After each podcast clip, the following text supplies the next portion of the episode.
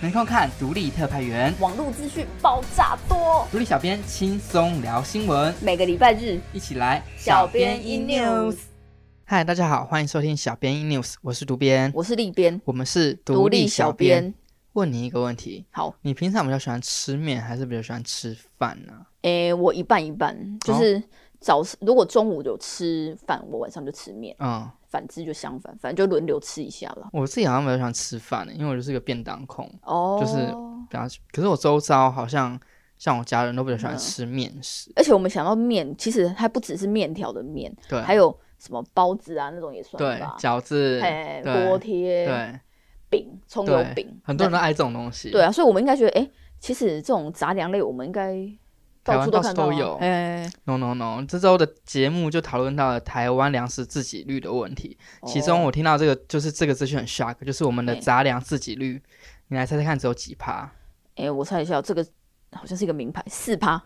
？No no no，比四趴高两趴，我们的杂粮自给率只有六趴，哦嗯，比例，非常的低。然后可是我们的稻米的自给率却有一百二十趴，天哪、也太悬殊了吧？对，天差地远。那其实呢，台湾每年的进口杂粮数量有八百万公吨，几乎全部都是仰赖进口的。啊，真的有点意外、欸嗯因为面食啊、玉米这些杂粮，平常就很容易吃得到啊。大家不是夜市也常有看到烤玉米，对，根本没有想过几乎都是进口的。嗯，所以政府为了希望可以提高国产杂粮的自给率呢，农委会就从一百零五年起推动了大粮仓计划，积极辅导农民呢可以将水稻改种成黄小玉，黄小玉不是一个人名哦，对，也不是 YouTuber。也跟我无关，是指黄豆、小麦、玉米三种作物。政府用强大的诱因呢，依不同的作物品项，以每期每公顷三到六万的奖励金来鼓励农民种植这些杂粮作物。那有很多农民也因此呢，就觉得说还不错，所以选择了在稻米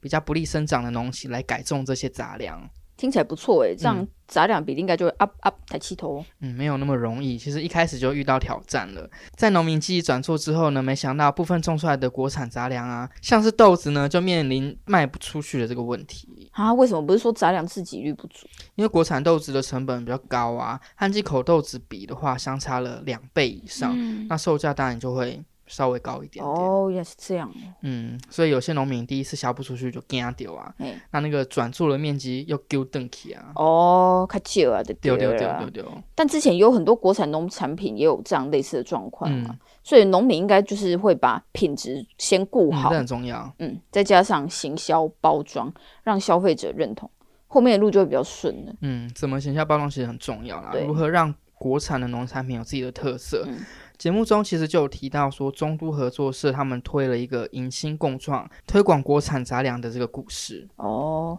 但是我觉得有时候你要行销包装，也不要做的太 over，嗯因为我觉得有一些品牌就是太 focus 在这上面了，嗯小故事都写得好感人，嗯，就遇到关键时刻，就是要不就食安有问题，嗯要不就是就是你的品质真的还是要顾好，对这才是最基本的，然后再来才是行销包装。像中都合作社，嗯他们就和食品加工厂合作生产台湾豆奶，甚至外销日本，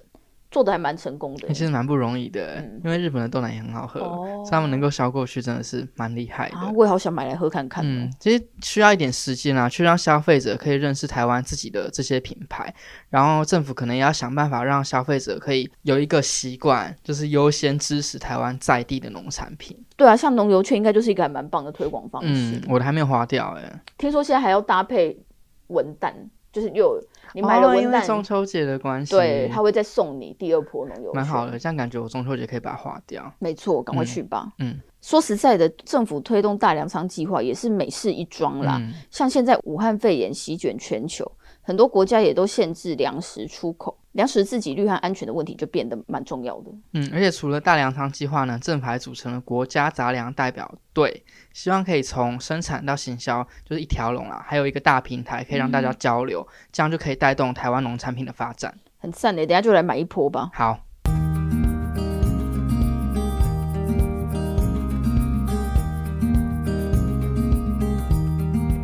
好啦，谈完粮食，接下来我们来谈谈能源问题。哦，这夏天真的有够热诶，我没有办法不开冷气还，好吧，已经快要入秋了、啊。但还是很热啊，就很喜嗯不喜欢当狗狗的那种感觉。哦，而且是就是台北湿气又好重。对啊，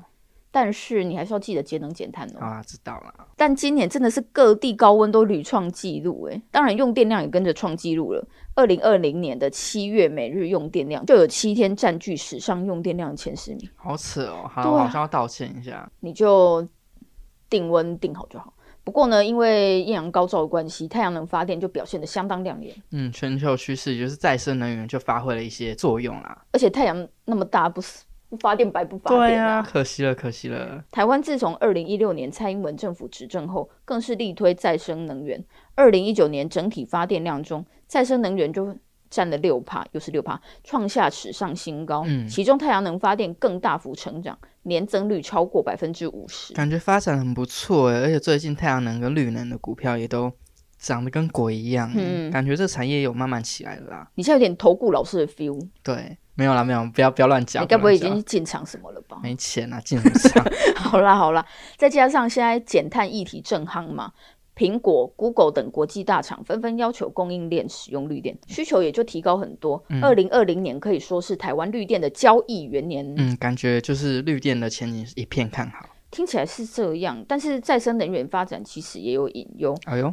这周节目就以太阳能发电为例，你有没有想过那些太阳能光电板未来成为废弃物要怎么处理呢？天哪，我连想都没想过这个问题耶，因为我以为这些光电板就是可以 forever 一直用下去那，种可怜、欸，手机都会五年换那一次感了，啊觉那是很高级的东西啊。哦，对啊，好啦，而且我之前还听过一个说法说那些光电板是不可能回收。啊，对，但是我们这礼拜节目有算是破除这迷思啦，嗯其实是可以回收的，只是因为它里面的那个零件比较复杂杂，所以制回收的流程也比较不是那么好繁复，处理就对了。没错，所以成本也会提高。嗯，哎，好，那再跟大家说一下，一片光电板的寿命差不多是二十到二十五年，比手机久啦。对，预估在二零三五年开始，每年将会产生超过十万公吨的废弃光电板。哦，量真的非常的大。可是台湾目前有办法处理这些东西吗？嗯，不能说没有，嗯但是目前并没有专门的光电板回收处理厂，都是其他废弃物的处理厂就兼着做啦。嗯，因为单纯为了太阳能板盖一个处理厂，目前是赔钱的。好像也是耶，因为就是这个产业也算是近几年才发展起来。嗯那你刚刚说一片光电板可以使用到二十到二十五年，嘿，怎么可能有业者现在就坐在那边等你？对，现在就是制造的居多了。对，啊，所以现在做这个回收的生意一定是赔钱的啊、没错，可是政府在推动再生能源的时候，有思考到这个问题吗？算是有啦。像能源局在二零一九年就开始向光电板的设置者收取每千瓦一千元的处理费用来补贴业者。嗯，但是目前太阳能板的处理量太少，处理的过程又复杂，成本扣一扣，其实处理业者的利润蛮低的。嗯，这样其实不太会有什么业者愿意投入、欸，就是没钱的生意谁要做？对啊，在商言商嘛。真的，而且不止这个问题，目前台湾的废气处理都还是使用机械粉碎法，相较于国外的技术就比较粗糙，回收品质和数量就很难往上带。嗯，我们记者就有去问环保署的官员啊，就问他说，为啊、什为什么么会做不到啊？官员也很诚实的跟我们讲说，啊，就是没有钱，没有经费，没有人投资？对，总是要有人花钱投资，国内才会在这一块有可能有更进一步的处理方式。那投顾老师，你有什么建议吗？我就是哎哦，我觉我觉得如果业者还没有办法做的话，政府可能就要先带头来做这件事情啦。嗯对好了，总结来讲，再生能源发展本来就是好事一件。对啊，因为能源的那个什么分配版就是要 balance，嘛就是依照自己国家擅长的或是适合的对啊，条件那它也是来发国际展。趋势啊你。如果只把所有能源砸在同某一种上面，其实也是会有能源危危机的啊嘿对啊没错。所以啦，本来就很难一步到位，没有没有办法，什么事都一步到位，欸好不好？那可是么没有容易，可是没有一步到位就是骗票啊。那有那么多票好骗啦。哎呦，所以喽，在推动的同时，也需要在各方面更加审慎思考，和业者沟通，才能够更完善，也不会被说骗票。是啊，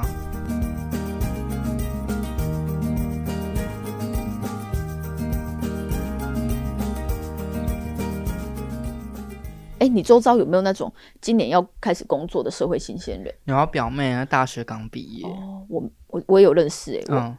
那他找到工作了吗？我表妹算是找到了嗯啦。那、一开始也是有点迷惘，说到底要找什么，但后来隔一段时间听到说，哎，我嗯找到工作了，还蛮幸运的。嗯，那他的目前做的工作是他自己理最理想的吗？应该算是，因为他是餐饮业，哦然后现在在餐厅工作，对啊，像我认识的人好像就没有那么幸运，嗯因为他目前就是说啊，先将就做一下这一份工作，嗯而且那件那份工作目前算是临时性质，他也不是正职就是嗯对了，对对，就不知道会做多久，他就是只能先边做边看这样嗯，子。但最近找工作应该没有那么容易吧？对啊，嗯所以就只好先有再说啦。嗯，而且今年因为武汉肺炎的关系，劳工的就业机会真的是大幅缩减。根据人力银行调查，今年三月到七月，全职工作职缺比去年同期减少了四十六万个，嗯其中社会新鲜人的职缺也一共少了十四万个。嗯，听到这数据我有吓到，嗯我想说台湾防疫不是做的还不错吗？还是我离社会新人的这个身份太远？嗯就是我一直以为肺炎的影响没有那么剧烈，对啊，像你觉得，诶，台湾防疫做的不错，好像大家都可以维持正常生活。。对，但是同时，那些专做国外客的观光产业，，对，就受到很大影响。嗯还有那种制造业啊，可能某个世界工厂就是产能不如预期的时候，其实台湾也会受到接单的方面也会受到对，好像影响。是，对，像我就认识的人也是正在放无薪假。哎好惨哦，对，所以啦，今年毕业的毕业生真的会比较辛苦。嗯，我们节目中就有访问到这些被称为新冠世代的年轻人，我不喜欢“新冠时代”这个词，哎对我也不喜欢因为。我觉得我是毕业生我会生气，我说啊我是新冠世代，好像 是某一个得病的世代，那我也香港叫世代嘛，就觉得很怪啊，什么新冠世代，开天还被戏哦，对啊，我真的比觉得草莓族还惨呢、新冠对世对代对，，草莓组还有点可爱的感觉，红红的 嘛，这样跟新冠有关的词我都很不爽，听着就为北什么说宋为。什 么？而且我曾经有想过嗯，就是我这个人对生死我都看很开，就可能哪天在路上发生意外啦，被怎样了嗯，过世了，嗯我都可以接受嗯。但是因为这个病我过世，我会非常。不能接受怎么，说我可能会变厉鬼去抓某些人，因为我觉得这个病就是因为人为的隐匿而造成这么大的扩散，哦这对么啦多人那么严受重害，对，你明明就是可以控制的，如果是天灾那种也就算了，嗯哼嗯哼所以我真的对这个病有一点不爽。嗯哼。我说你对新冠肺炎跟武汉肺炎这两个名词的看法是怎样？哦，这还要说吗？因为我是觉得说，我们都不任何人都不喜欢被标签，这是理所当对，然。就像新冠世代一样，对，对，但是有时候我们只是在陈述一个疾病，嗯像你什么香港脚、德国麻疹、日本脑炎。非洲猪瘟，本节目也做了蛮多非洲猪瘟，嗯哼，为什么这些词就是很中性的陈述说，哦，可能在这里发源，或者在这里是疾病的最大量？嗯，为什么很多我们觉得理所当然的事情，遇到某个国家就要转弯？而且我们也不希望说新冠什么挖哥的是一个世代，当然是越早结束越好啊。对啊。但虽然遇上疫情呢，很多年轻人都还蛮有自己的想法的。节目中就有些青年呢，他们自己去追逐自己的梦想，像是创业啦。嗯然后又有人觉得，我刚毕业，好像要先静下来去思考，说自己到底要的是什么，嗯，再进行下一步的动作。其实他们都还蛮成熟的。对啊我毕业的时候真的没有想那么多。我也是，而且我越接近大四，我就越恐慌。嗯对我说好啊，怕找不到工作，我要赶快去实习，赶快去打工。可是你不是大四上就开始铺路了，对，所以我嗯是一个很未雨绸缪的人，超前部署。真的，真的，真的我走在前面。对对对对，啊，所以你已经超前部署了，你还是那么恐慌。还是会，因为你不知道在这边有没有机会可以留下来啊。嗯然后大家说哦，毕业即失业，然后就对说哦，你那个大学生的生活要结束，你要变社畜了。对对我对，觉得而啊，好可怕哦。而且我们好怕有那个空窗期，，对可能是因为我们是离乡背景。对，我们要在台北租房子，哎、其实我刚开始工作的时候，我第一个月房租我是拿不出很来可的，怕哎。，对我是有跟我妈请她借帮钱忙，嗯对对哼对对对，那时候真的是哦，某了血，某了血，对，就是压力，其实每一代都有自己的压力，我们这个世代压力也很大、啊，嗯然后一直被说是草莓族就不爽， 好烦 哦，生气。我们是这一是我们这一代草莓族，还是我们的大一点点才草莓我族？就是七，他们就很难很常讲说七八年生就是草莓族啊，哦，对，啊，而且我觉得每一个世代追求的东西本来就也不一样，对啊，没什么好比的啦，嗯，应该说他们上个世代比较他们的框架比较多，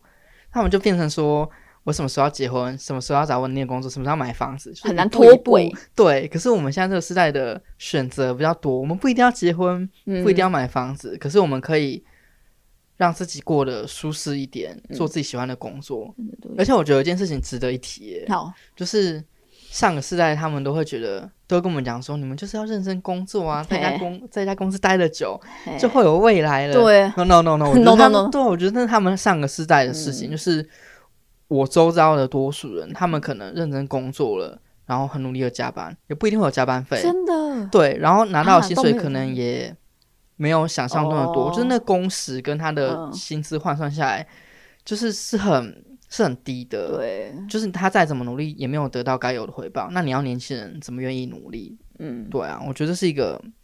很很惨的地方。然后又加上现在物价跟房价那么高，嗯你要年轻人真的有一个远大的梦想，嗯，好像真的蛮困难的啦。但是也是有一些厉害年轻人啊，有啦，你是有看像那啦些 YouTuber 啊，对，还是有很多有梦想的年轻人他们在逐梦，但是我对觉得整体社会的氛围就是